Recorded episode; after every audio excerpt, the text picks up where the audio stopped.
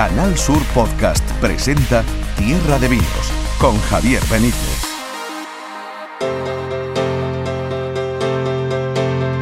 Damas y caballeros, bienvenidos, bienvenidas a Tierra de Vinos. Recuperamos nuestro podcast después del parón navideño y lo hacemos con muchas ganas, con mucha ilusión y con muchas cosas que contaros. Por ejemplo, hoy vamos a estar en Sanlúcar de Barrameda donde se hace un vermut muy especial. Nos lo va a traer Carmen Granados, mis catas.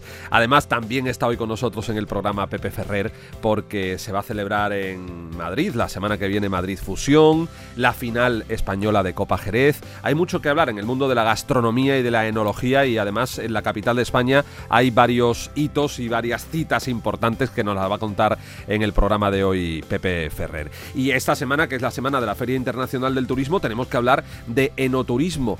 En Andalucía tenemos la bodega más visitada de Europa.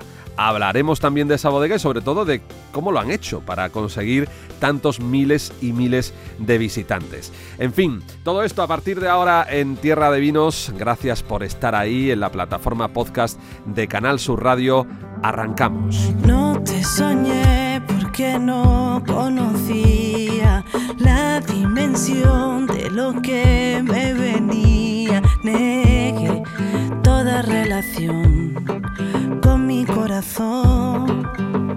Ya sabéis que en Tierra de Vinos no solo nos gusta el vino, la gastronomía, también nos encanta la música y siempre intentamos acompañarnos y acompañaros bien. Hoy está con nosotros en la banda sonora de este Tierra de Vinos, Vanessa Martín. Nunca me tumbó.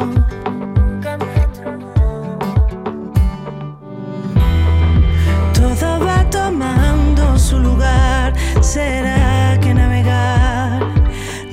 imposible? Pues esta música de Vanessa Martín es la que nos va a acompañar. Además vamos a ir escuchando temas de, su último disco que se llama Placeres y Pecados en Tierra de Vinos. Aquí de pecados no sé, pero de placeres los tenemos todos. Así que vamos a empezar hablando de, turismo, de enoturismo, porque esta es la semana de Fitur, la semana de la Feria Internacional de Turismo, que ya sabéis que se viene celebrando en Madrid, en IFEMA, como todos los años, un escaparate brutal. Y cada vez tiene más presencia el enoturismo. Y claro, en este terreno tenemos en Andalucía algunas de las más visitadas rutas del vino y la bodega más visitada de Europa ha sido durante mucho tiempo y probablemente lo siga siendo, que también la tenemos en Andalucía, que la tenemos en Jerez. Es una de esas firmas, de esas familias de las que nos sentimos orgullosos, eh, no solo en el mundo del vino, sino en general, porque hablamos de González Vías. La responsable de enoturismo precisamente de González Vías es Beatriz Vergara, que se encuentra con nosotros. Beatriz, bienvenida. Hola, ¿qué tal, Javier? ¿Cómo estás? Bueno, este, esta semana en Fitur se está, he estado viendo el programa y cada vez eh, son más regiones, más ciudades, más pueblos los que llevan iniciativas relacionadas con el enoturismo. No para de crecer este, este sector dentro de lo que es la industria del turismo, Beatriz. Pues sí, porque al final el vino está vinculado a la cultura de, de, del, entorno donde, donde se elabora, eh, a la historia y evidentemente eh, eso ayuda a, a, que la gente tenga cada vez más interés en conocer pues esta cultura del vino, ¿no?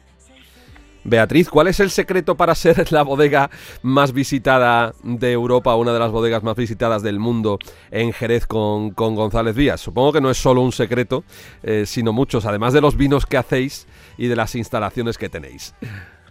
Pues Javier, trabajar muchísimo, escuchar y estar muy atento a todo lo que nuestros visitantes requieren y buscan a la hora de visitar una bodega y luego el trabajar pues la personalización cada vez más de esa experiencia de las personas que se acercan a conocer tus productos, tus instalaciones, eh, tus marcas, tu historia y, evidentemente tu cultura.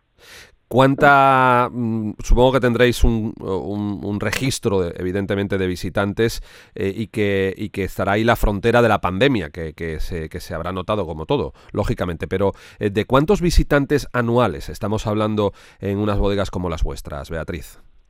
Pues mira, nosotros el ejercicio eh, fiscal del año pasado, que como sabes en, en la bodega se, se, toma desde el 1 de septiembre al 31 de agosto, recibimos más de 202.000 personas en la bodega. Qué bárbaro. Que vivieron de alguna manera esta experiencia alrededor de nuestras marcas, nuestra historia. Eh, entonces, bueno, la verdad que muy satisfechos porque ya casi rozando los números del 19, así que muy contentos porque es verdad que el, el turismo se ha vuelto a despertar con muchísima fuerza y, y, además, con, te diría incluso con mejor calidad turística a nivel de visitantes, con, con más gasto, con, con más interés y, y, bueno, la verdad que súper contento. Y supongo que despertándose también el turismo internacional, porque de, de estos dos, más de 200.000 visitantes hay un porcentaje eh, muy importante, supongo que de turismo internacional.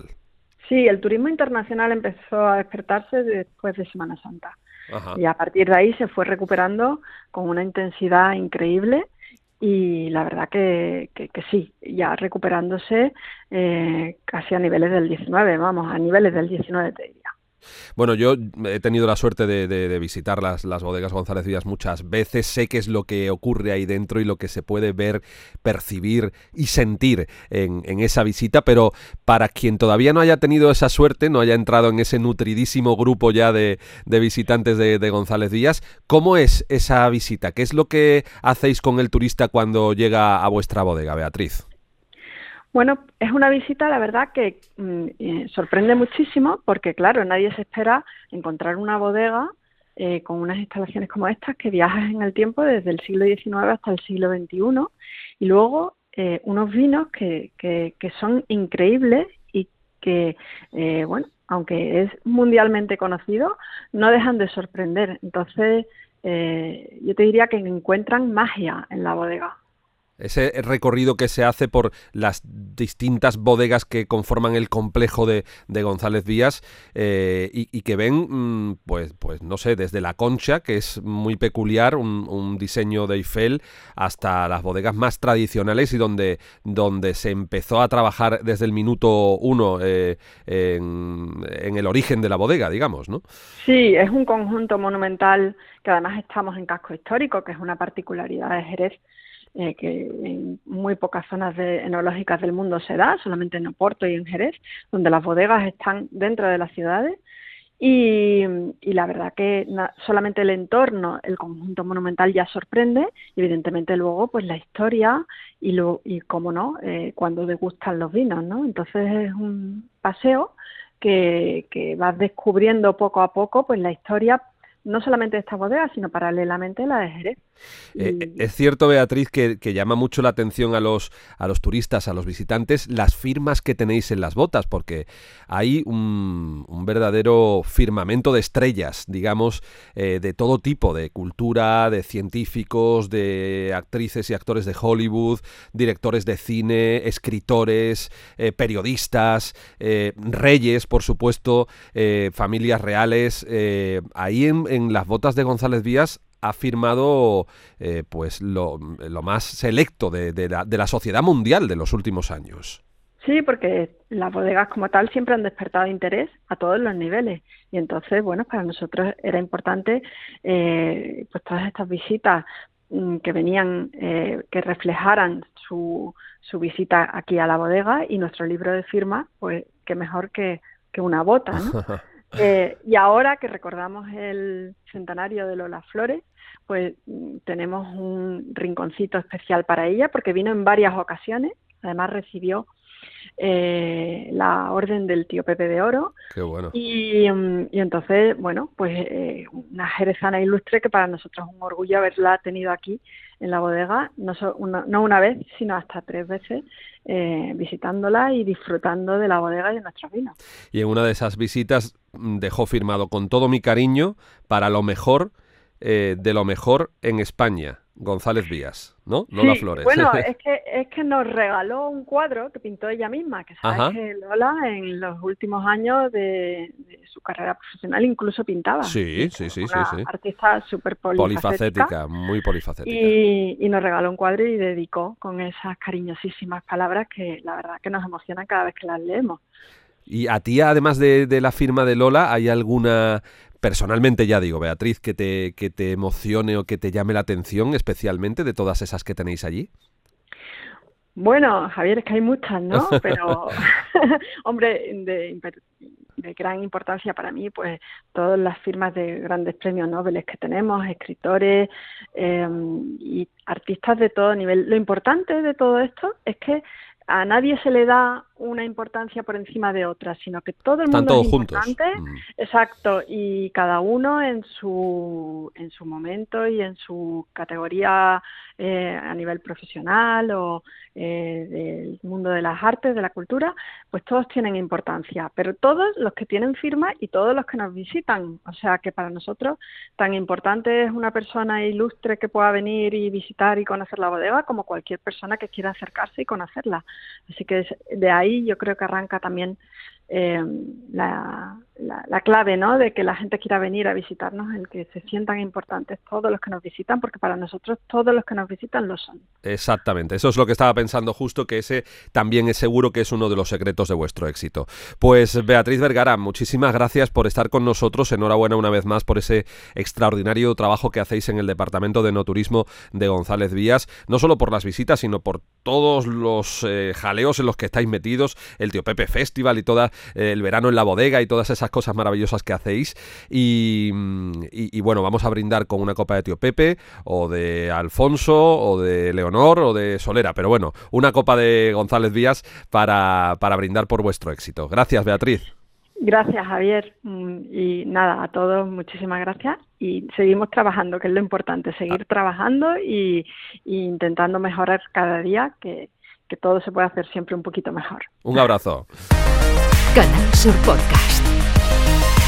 Tierra de Vinos con Javier Benítez. No me dio tiempo a despedirme. Aprendía con los años de lo que iba el cuento.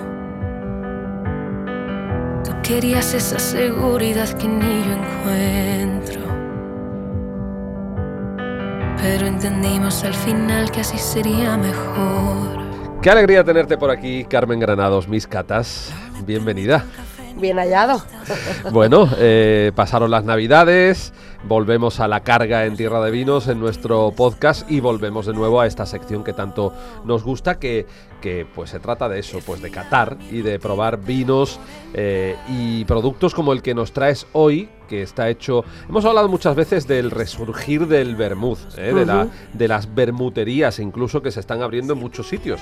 En Madrid, a lo mejor, es, eh, y en la zona centro de España, es como algo que no ha determinado de desaparecer nunca, pero en Andalucía hacía mucho tiempo que, que esta moda del vermut no la teníamos sobre la mesa, nunca mejor dicho, y vuelve a estar muy presente. Y hoy nos traes un vermut que está hecho en Andalucía, en concreto en la provincia de Cádiz, en concreto en Sanlúcar de Barrameda, pero tiene muchas peculiaridades y es muy especial. ¿Por qué? Pues sí, es muy especial primero de dónde viene, ¿no? Viene de Weinshorn Destilería, que está situada en el barrio alto de Sanlúcar de Barramela, de mm. Barrameda.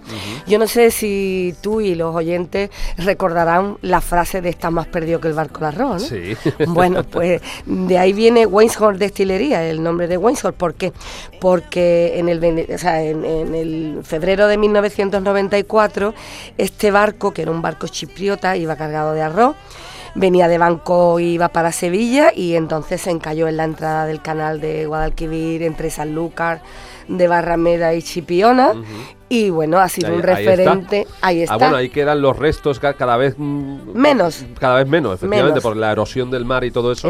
Pero se ve partido en dos eh, lo que queda de ese barco. Y ese era el nombre de ese barco chipriota, que es el famoso barco del arroz. Hemos hablado en alguna ocasión de esta destilería que hace un trabajo fantástico en San A mí me parecen, me parece que trabajan, bueno, ellos sobre todo, eh, ya nada más que el nombre ya hace una referencia a la historia, ¿no? Y luego entre eso, las costumbres y demás, pues han, ido saliendo sus productos. Tienen unos productos súper rompedores. No olvidemos que Sanlúcar, en Sanlúcar casi todas las bodegas tenían destilerías. Y hace unos 40, 50 años eh, era eh, el auge, ¿no? Con sus destilerías. Pero fueron desapareciendo, cada una por una razón u otra, fueron desapareciendo, pero ellos, que son unos valientes, en diciembre de 2018, que se lo pregunta esta mañana a María Eugenia, eh, pues decidieron, pues eso, darle cabida nuevamente a la destilería. Tienen allí un alambique de cobre precioso eh, que es digno de ver y desde ahí sacan sus destilados, ¿no? Además el logo de, la, de, la, destilería es precisamente la silueta de ese barco, de ese barco, de ese barco del arroz eh, que le da nombre a la propia destilería y que hacen efectivamente eh, cosas muy muy interesantes. Muy interesantes. Hemos hablado con ellos en otra ocasión y por, por sus trabajos, no sé qué más me quiere contar, porque ahora hablaremos de lo que nos traes, que también es muy peculiar. Claro, yo no, no, me quiero extender mucho porque creo que tú ya en otra ocasión lo has dicho, pero nosotros tenemos que darnos cuenta que ellos son un referente y, una, y un revulsivo a todo lo que se puede hacer por aquí, ¿no? Son diferentes. Ellos han unido sus dos pasiones, que son la música y, y, el vino, ¿no? Y, y, lo, y la tierra, y lo que han hecho es eh, pues una versión nueva de destilados, desde una ginebra, un brandy, eh, eh, un, destilado de, whisky, etcétera, etcétera. Hoy hemos traído un vermú porque creo que para mí es mucho más fácil de, explicar, lo llevo más en mis catas, pero mm, he de decir que es una familia muy, muy representativa de lo que a mí me gusta como trabajo familiar, porque eh, si te das cuenta, el hijo le ha ayudado, porque ellos, bueno, ellos eh, te pueden hablar de Pink Floyd, te pueden hablar de Triana, te pueden hablar de Metallica, de sus, eh, de sus nexos de unión que tienen con todos ellos, porque ellos elaboran sus destilados poniéndole un altavoz a los a las cascas, a los barriles. Y, les ponen esa música. Exactamente, les ponen bueno, desde rock hasta flamenco. Qué maravilla. ¿Eh? Entonces. Todo lo que has citado es de primer nivel. ¿eh? Eso, y ellos son de primer nivel, seguro, tanto. Seguro. Tanto Weishorn como Destilería, ¿eh? quedaos con ese, con ese nombre. Weishorn Destilería, lo podéis buscar en internet con W, con doble S, H intercalada. Y, hacen, y hacen verdaderas delicias, efectivamente. Brandy, whisky, sí. vermouth. ¿eh? como, el de, como el de hoy. ¿Y qué más nos cuentas sobre No, simplemente que Roberto Payá era de Sevilla y ya se vino, yo imagino que se vino aquí, conoció a María Eugenia, que es de San Lucas. Él es medio sanluqueño, medio sevillano.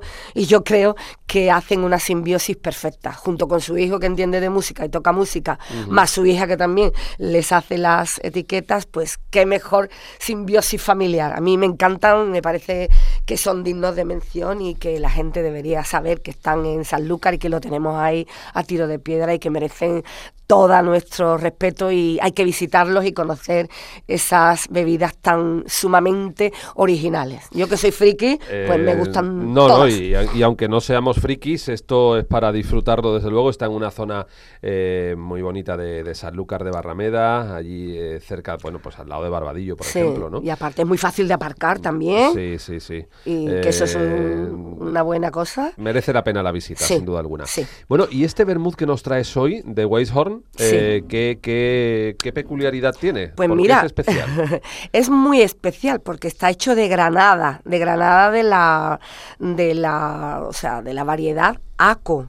¿eh? de Granada y ajenjo de montaña. Efectivamente. Y luego el ajenjo de montaña, pues también es eh, particular porque es un ajenjo muy tolerante a la sequía y es una, una, planta perenne y lo que hace que el, follaje que tiene, que esté cubierto por pelitos, lo que hacen es evitar o suprimir la evaporación. Eso le hace ser eh, más particular que otro tipo de ajenjo, que es el ajenjo de montaña, como hemos dicho. A mí me gustaría reseñar de dónde sale este, esta, esta granada. Esta granada es de una recolección del 2018, porque este, este vermú nació en 2019. No, en 2019 no, en 2021. 2021. En 2021, o sea, el año pasado, o el 2021, el año pasado. Y lo que hacen un es... Largo. Exactamente, un añito largo. Y lo que hacen es eh, hacerlo con este tipo de granada, que es muchísimo más, eh, por así decirlo, mm, tiene más líquidos, más rica, es más rica en antioxidantes, minerales, y tiene eh, muchísima mm, conexión con el paladar. ¿Por qué? Pues porque aparte de la acidez que puede proporcionar, también eh, lleva una parte dulce que es la que nosotros esperamos de, de Yo esta estoy deseando bebida. catarla, ¿eh? porque Lo ver, por ejemplo, el color. Vamos a ver qué color. Bueno, eh, he de decirte que el color es color natural. caoba intenso. eh, es natural, no tiene sulfitos, no tiene nada añadido, todo es, eh, todo es natural. Estas tierras donde se han cogido estas granadas están bañadas por el Guadalquivir y el Atlántico, lo estoy leyendo de la etiqueta, y están, son de la finca Lomas de Abulagar. ¿Vale? Entonces recolectan las, las granadas de esta variedad que hemos hablado, que tiene un grano mucho más rojo, más intenso y tiene más zumo, ¿vale? Y lo que hace es eso, tener un equilibrio perfecto entre el dulzor y la acidez que tú le puedas pedir a- o el amargor del ajenjo de montaña, ¿vale? Luego, tú sabes que los vermuts tienen una serie de botánicos que, bueno, ahí el maestro bermutero eh, permanece, o sea, los quiere tener en anonimato a ver si nosotros somos capaces hoy de sacar De. ¿eh? alguno que otro. Te tengo que decir que eh, hay una cosa muy simpática en la etiqueta que dice, dadas las propiedades de la granada rica en antioxidantes y minerales, nuestro vermut es un excelente potenciador de la libido. Vaya. Beban con precaución. y sobre O no, todo, o bueno, no. y si no beben con precaución, a ver con quién beben, ¿no? Exacto. Mm, O, o pierdan ustedes toda precaución y entréguense a la, al vermut y a la libido. o sea, Exactamente. Porque, Así que- porque va a haber que tener precaución en esas cosas. Carmen. Bueno, pues el aspecto, ¿qué te parece el aspecto Bueno, que eh, tiene? capa alta, color caoba intenso, tiene un ribete mm, que Sí. me parece adivinarle un, un suave color rojizo, sí, ¿eh? anaranjadito ahí. Anaranjado, ¿verdad? Mm, mm. Eh, un color muy bonito. muy Precioso, bonito. Estaba precioso. viéndolo y estaba pensando y, y ya me llegaba el aroma también. Oliendo y digo, para los amantes es- de, de los vermuts esto tiene que ser una verdadera delicia. Es una gozada, es una gozada porque ya te digo que entre Ya el zumo de granada y el amargor, el amargor del ajenjo, esto es eh, una cosa, pues, o sea, una bebida que realmente merece la, la pena probarla, ¿no? En nariz ya te, te da granada de- desde el primer Totalmente. momento. Desde el primer momento. Totalmente. Además tiene unos aromas muy sutiles, eh, a la vez que potentes. O sea, parece una contradicción, pero no es así, porque date cuenta que no tiene, eh, no tiene nada añadido, no tiene azúcares, eh, Son con sutiles, lo cual son, son intensos pero muy elegantes. muy aromas- elegantes. Tiene 16 Los grados. aromas que llegan. Tiene 16 grados. Y vamos a llevarlo a la boca. Venga. Ya lo está catando Carmen Granados, mis catas. Bueno, es sedoso, te, o sea, te cubre toda la boca, se te va un poquito para atrás el tema del amargor, que para nada molesta, todo lo contrario, le da un peso se- específico El al amargor se integra muy bien en la boca. increíble, es sedoso, es goloso, eh, a la vez que dulce, ese dulzor no es nada empalagoso. Es un vermut que realmente a mí cuando lo probé me sorprendió. Lo dejé guardado y digo, cuando volvamos a nuestra próxima emisión, digo, el primero que voy a llevar va a ser este Weinhorn Vermouth, que merece la pena probarlo. Es sorprendente, delicioso. eh, para compartir en, en una terraza en la hora del aperitivo, ¿verdad? Totalmente. Y para eso, para los amantes del vermut, con unos matices muy diferentes a lo que puede ser un vermut hecho, con, por ejemplo, con un generoso. con- Efectivamente. Con un vino de Jerez. Se notan los botánicos también, Mucho, mucho. que es lo que tiene que notarse en un vermut, lógicamente. Yo realmente, hoy en los botánicos, pues no sé, yo podría haber, em, em, a ver, cierto, no sé si tiene enebro, una parte cítrica. eh, hoy no estoy muy, la voz se me puede ver que no estoy al 100%, Sí, está un pero, poquito por mi, pero por mi memoria eh, creo recordar que, que ninguno de ellos eh, sobresale. Que a mí, te voy a decir particularmente yo dentro de los vermut, no me gusta que sobresalga ningún botánico. ¿Por qué? Porque eso eh, lo que hace es decir, bueno, clavo, clavo, sobresale el clavo. Anises, anís estrellado, tal. Bueno, estoy Aquí totalmente de acuerdo contigo. No sobresale Tiene que haber una uniformidad, Efectivamente. eh, que- un equilibrio, ¿verdad? En esos botánicos para que ninguno, al final, ninguno te tape al resto, porque si sobresale alguno, al final te está tapando al resto. ¿no? Claro, y crea una arista ahí que ninguno desea. Ellos lo llaman licor de vermut. De Weishorn, que es esta destilería que está en Sanlúcar de Barrameda, de Bermud, de Granadas y Ajenjo de Montaña. La verdad es que es un descubrimiento absoluto el que hoy nos trae mis catas Carmen Granados. Querida amiga, hasta el próximo programa. Te dejo en tus múltiples tareas. ¿eh? Estás, eh, ¿Quién fue a hablar? ¿Quién fue a hablar? sí, no, no, nos aburrimos ninguno de los dos. Eh, ¿Has recuperado después de la, de la Navidad el curso? Sí, la ESCA, sí. En la ESCA, ¿y qué tal? Muy bien, muy bien. Yo los he echado muchísimo de menos y ellos a mí. Eso habla bien de, la unión que tenemos. Es va a salir una nueva promoción de sumilleres para, bueno, para, para el mundo entero, porque salen de Cádiz. Sí y, pueden encontrar trabajo en cualquier sí, Piden, piden muchos sumilleres formados y ellos son unos chicos y chicas que realmente tienen muchísimo interés y son unos grandes profesionales. Y además es que eh, lo hemos comentado en los últimos años, los restaurantes, sobre todo restaurantes de alto nivel, decían que había escasez de sumilleres formados. Por eso la ESCA, esta Escuela Superior de Sumilleres de, Cádiz, llega en un momento oportunísimo para, para cubrir ese espacio que, hacía falta en, el mercado laboral también en este sector. Estamos en nuestra sexta promoción, promoción, sexta, y realmente ya han salido casi 50 sumilleres de todas las promociones que hemos tenido todos están trabajando y realmente están muy demandados. Y es eh, yo creo que es una es una oportunidad es una es una oferta que, que, se dio en un momento en que como tú bien dices se necesitaban sumilleres profesionales entendidos del mundo del vino aunque el mundo del vino nunca se termina de aprender. Yo cada vez que pasan los días siempre me doy cuenta que, que cada vez sé menos o cada vez tengo que estudiar más no porque esto es continuamente pero sí que es cierto que ellos eh, empiezan desde la viticultura hasta que termina el vino embotellado y todo el proceso, todas las crianzas, tanto de la zona de Jerez, del marco de Jerez, como eh, a nivel de Andalucía, de España, alguna vez eh, de extranjeros también. O sea, ellos salen súper preparados para poder defender no solo nuestros vinos, sino cualquier vino que, tengan a bien ofrecer al cliente junto con esa gastronomía que tenemos aquí en la provincia que es exquisita. Hay algunos campos en la vida en los que uno se da cuenta de que cuanto más lo conoce, mm, más se da cuenta de su pequeñez, de, de, lo, de lo inmenso que y esto pasa con el vino. Esto no, tiene fin.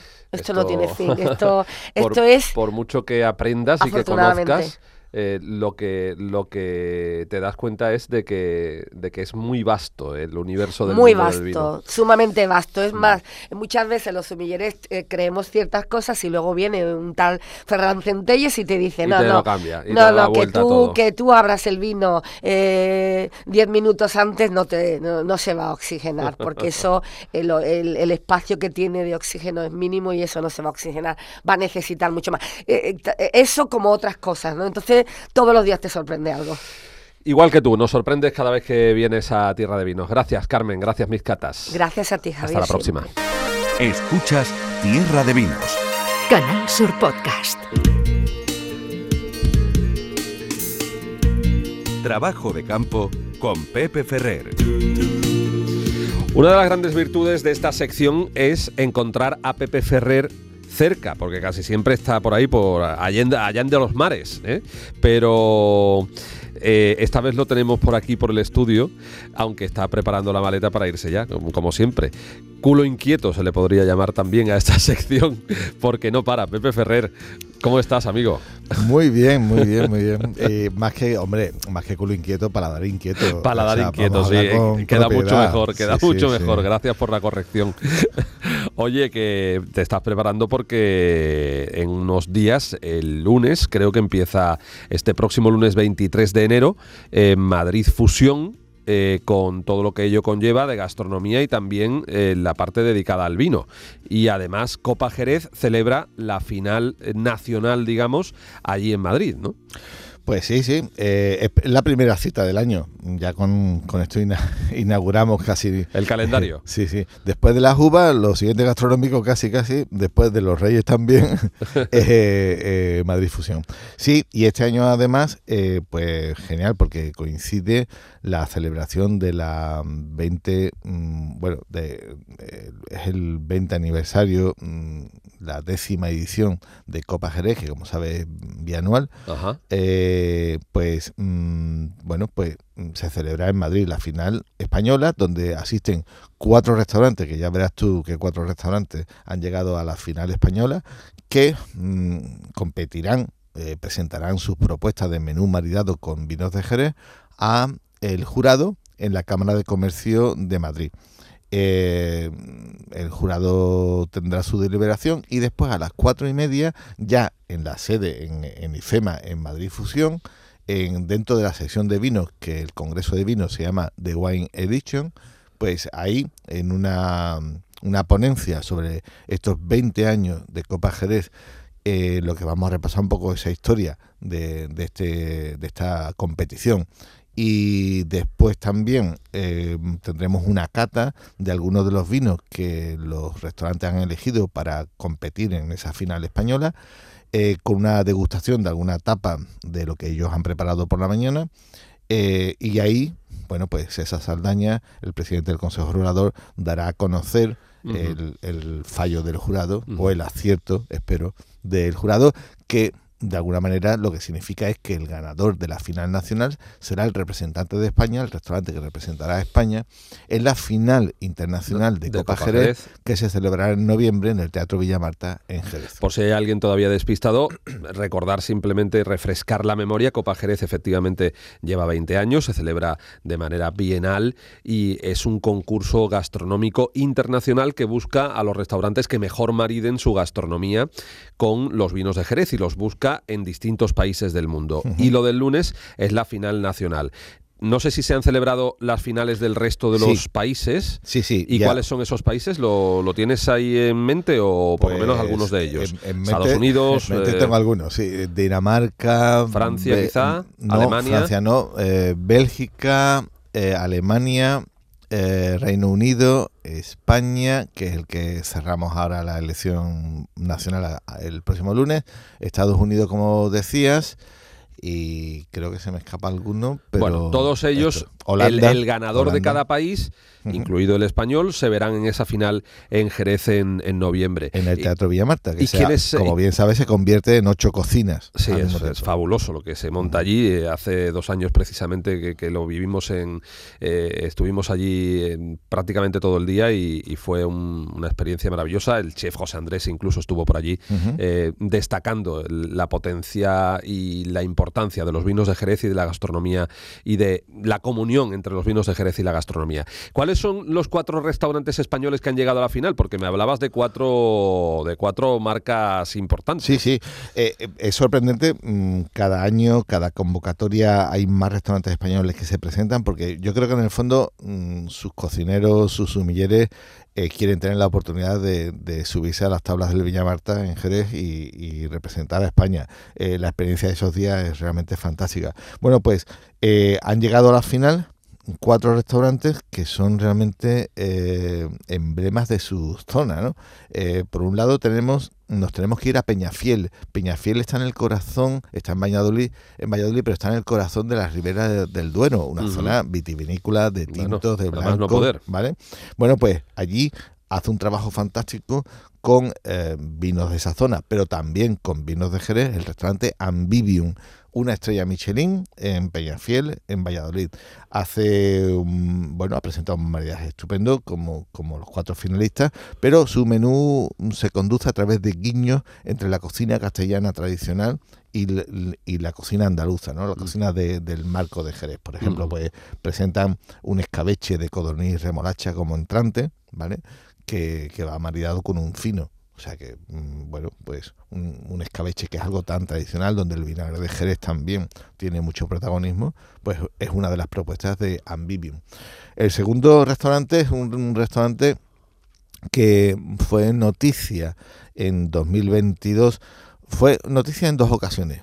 Eh, una por, por, una noticia, por decirlo así, no muy buena, que es el famoso aquel atraco en robo de botellas emblemáticas ah, de su bodega, que es el restaurante Atrio. De, botellas carísimas. Sí, sí, sí, el restaurante Atrio, el restaurante Hotel Atrio en el corazón de Cáceres, en el corazón viejo de Cáceres, que es una verdadera maravilla de patrimonio.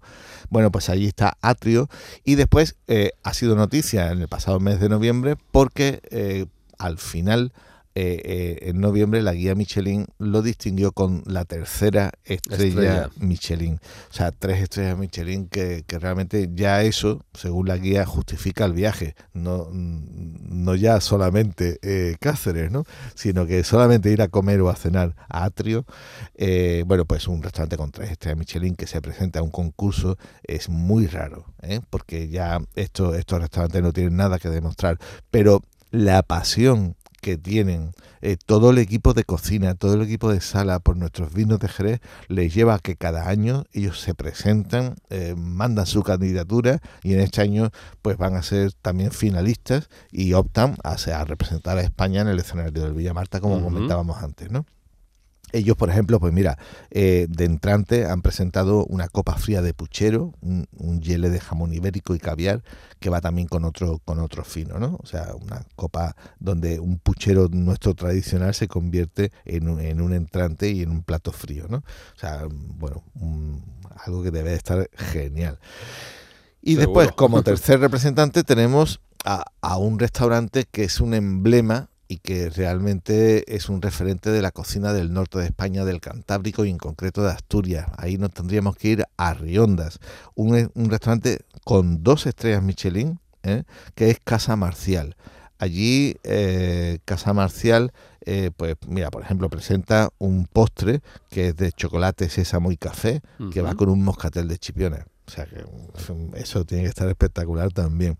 Y hay que destacar que Casa Marcial, su actual sumiller, Juan Luis, eh, ha sido el único sumiller español que ha ganado la final internacional de Copa Jerez cuando él estaba antes en un restaurante de Murcia. Ajá. O sea que solamente España ha ganado una de las 10 ediciones, o sea, una de las nueve que se han celebrado, ¿eh? la décima es la que vamos a celebrar ahora en noviembre, eh, pues eh, solamente España ha ganado una vez. ¿M? Y lo hizo eh, con el chef de casa, el Con- actual con- chef de con- Casa Marcial. No, con el actual sumiller de Sumiller, Casa Marcial, sumiller. que estaba en otro restaurante y bueno, él la- se lo pasa también y es un, un disfrutón de los vinos de Jerez. Bueno, solamente decirte una cosa, un restaurante en un pueblo de Asturias, que es Arrionda, que en su carta tiene 110 referencias diferentes de vinos de Jerez. 110 botellas diferentes, o sea, de marcas diferentes. O sea, eh, bueno, sin comentarios, ¿no? Sí, o sea, sí, que sí, hablamos de la pasión que tiene este sumiller y, te- y que también Casa Marcial nació, la actual generación de Casa Marcial, eh, bueno, es heredera de, un, de, de, bueno, la tradición Casa Marcial nació como un bar de, mm, con tapas y demás cosas allí en Arrionda. Hoy tiene ya dos estrellas Michelin, pero en sus inicios, cuando era un- un- una, una tasca, por decirlo así, ¿no? Eh, ya servían y utilizaban en la copa y en los condimentos para los ingredientes de los platos, para cocinar, eh, pues los vinos de Jerez. Un poco como Can Roca, ¿no, Pepe? Que, efecto, que- sí, sí, que sí, fue también así, una casa de comidas muy humilde, eh, pero. Que, que ya después derivó en ese imperio que es el sello de Can Roca. Ajá. Y bueno, y vamos al cuarto. Ahí nos vamos a Barcelona. Eh, un restaurante con muy poquita trayectoria, muy reciente, pero que ya tiene estrella Michelin, que es una estrella Michelin, el restaurante Slow and Low. ¿Vale? Slow and low. and Low. Bueno, ellos han presentado una propuesta de maridaje con mucha influencia oriental, ¿vale? Con, un- vamos a, a decir que es una cocina mediterránea con toques orientales y bueno, con, con una propuesta realmente muy atrevida y que es todo un, desafío para el maridaje. Por ejemplo, ellos presentan uno de sus platos, un curry verde mediterráneo con una molleja de una molleja con guisante lágrima, con un pil pil, con bergamota, con hierba fresca y eso lo maridan con un oloroso. O sea que, eh, bueno, mm, un nivel de cocina, los cuatro tienen estrella Michelin, tenemos dos restaurantes con una estrella Michelin, un restaurante con dos estrellas y uno con tres estrellas Michelin. Qué bárbaro. Este año por, no, no, ha caído nada por Andalucía de entre los finalistas. No, se, nos quedamos... se, han presentado muchos restaurantes andaluces, pero bueno, las propuestas son... Hombre, y, la competencia es dura. Eh, recordemos Ambivium, que está en Peñafiel, Atrio en Cáceres, Casa Marcial en Arrionda y Slow and Low en Barcelona. Los cuatro finalistas de Copa Jerez que en esta final que se va a disputar el lunes 23 de enero en Madrid, coincidiendo con eh, Madrid Fusión, que no sé si me quieres ya brevemente dar algún titular de Madrid Fusión de este año. Si alguno de los nuestros, eh, no sé si Ángel León va a hacer de las suyas, o alguno de nuestros chefs o sumilleres, o bueno, no sé. No, mira, eh, vamos a, tener a Ángel León, evidentemente, también allí. Ángel León tiene ponencia el lunes y la ponencia va sobre casquería marina. Casquería marina. Sí, él eh, elaboraba al principio de Aponiente, elaboraba unos platos con casquería terrestre, por decirlo así, eh, con toques marinos, donde ponía el plancton, donde ponía, bueno, pues, y después pasó a usar ciertas partes del atún como, como casquería también. Pero eh, aquí va una ponencia ya completa. Ángel debe de haber investigado la casquería en otras especies, además del atún. Y bueno, pues la, la ponencia va, va, por ahí. Y después tenemos también a otro andaluz que va bueno a centrar muchísimo la atención de la prensa y de los aficionados a la gastronomía, que es eh, Pedro Sánchez, Pedrito Sánchez de Jaén, el estrella Michelin Bagá. Eh, bueno, que seguro que tiene a todo el mundo muy atento con esa cocina tan sencilla aparentemente de, de muy poquitos ingredientes, con ingredientes, vamos a llamarle... Mm, bueno, uh, ¿cómo explicarte? Con, ingredientes aparentemente humildes, pero conseguir hacer platos de un, de un altísimo nivel y bueno, y gastronómicamente también. Tenemos, eh, lo que pasa es que no tengo aquí el nombre, pero tenemos también candidato a... Chef Revelación. Chef Revelación, que bueno, el actual es andaluz, es de Cádiz, Pedro Aguilera, de Alcalá del Valle, del restaurante Mesón Sabor Andaluz. Y, hombre, ojalá, ojalá el, el siguiente sea también andaluz. Es muy difícil, pero eh, tenemos candidatos también ahí. Estupendo. Pepe Ferrer, qué alegría volver a escucharte y qué bien me lo paso siempre con todo lo que nos cuentas. Bueno, y te cuento un poco la experiencia a la vuelta. Eso, a la vuelta me tienes que contar cómo ha ido todo. Eh, hablaremos del restaurante finalista, el español, que va a ir a esa final de Copa Jerez, que ya haremos también algo en esa final en noviembre, por supuesto, con, con, Tierra de Vinos. En fin, que usted lo disfrute y que, y que nos traiga ese resumen de su experiencia, de su, de su, de su trabajo de campo, de su trabajo de campo. Como sabes, no te preocupes, no te defraudaré, siempre estaré en el tajo y tengo que ser testigo y disfrutar de una experiencia para después contarla. Gracias, querido, un abrazo. Trabajo de campo con Pepe Ferrer.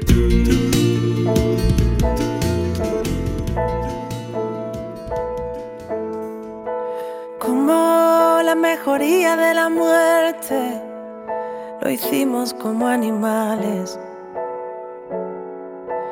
ya está disponible el producto que querías. El problema es que llega tarde.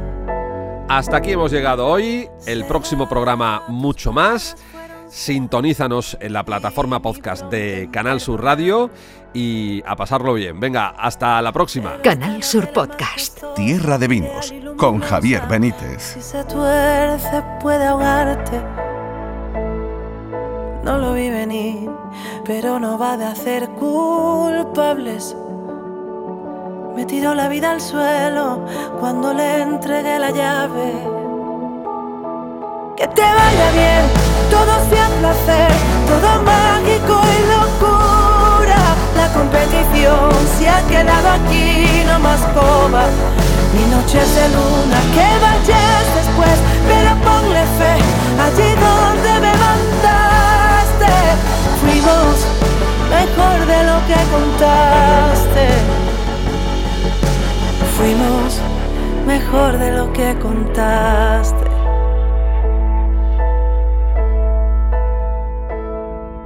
Tiramos papeles de colores. Creerás que hice una fiesta. Pero estoy perdida con la inercia retorcida en el hueco de mis piernas. Dolor nunca fue mi fuerte. Esta vez no va de tiempos, son frecuencias diferentes. Que te vaya bien, todo sea placer, todo mágico y locura. La competición se ha quedado aquí, no más coba. Ni noches de luna que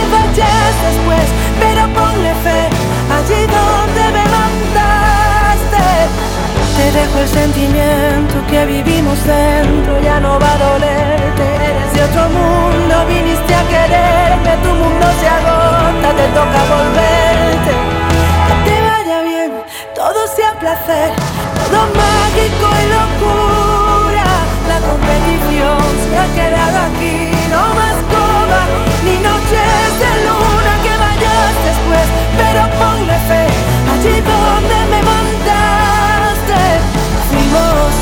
mejor de lo que contaste. Uh, fuimos mejor de lo que contaste. Fuimos mejor de lo que contaste.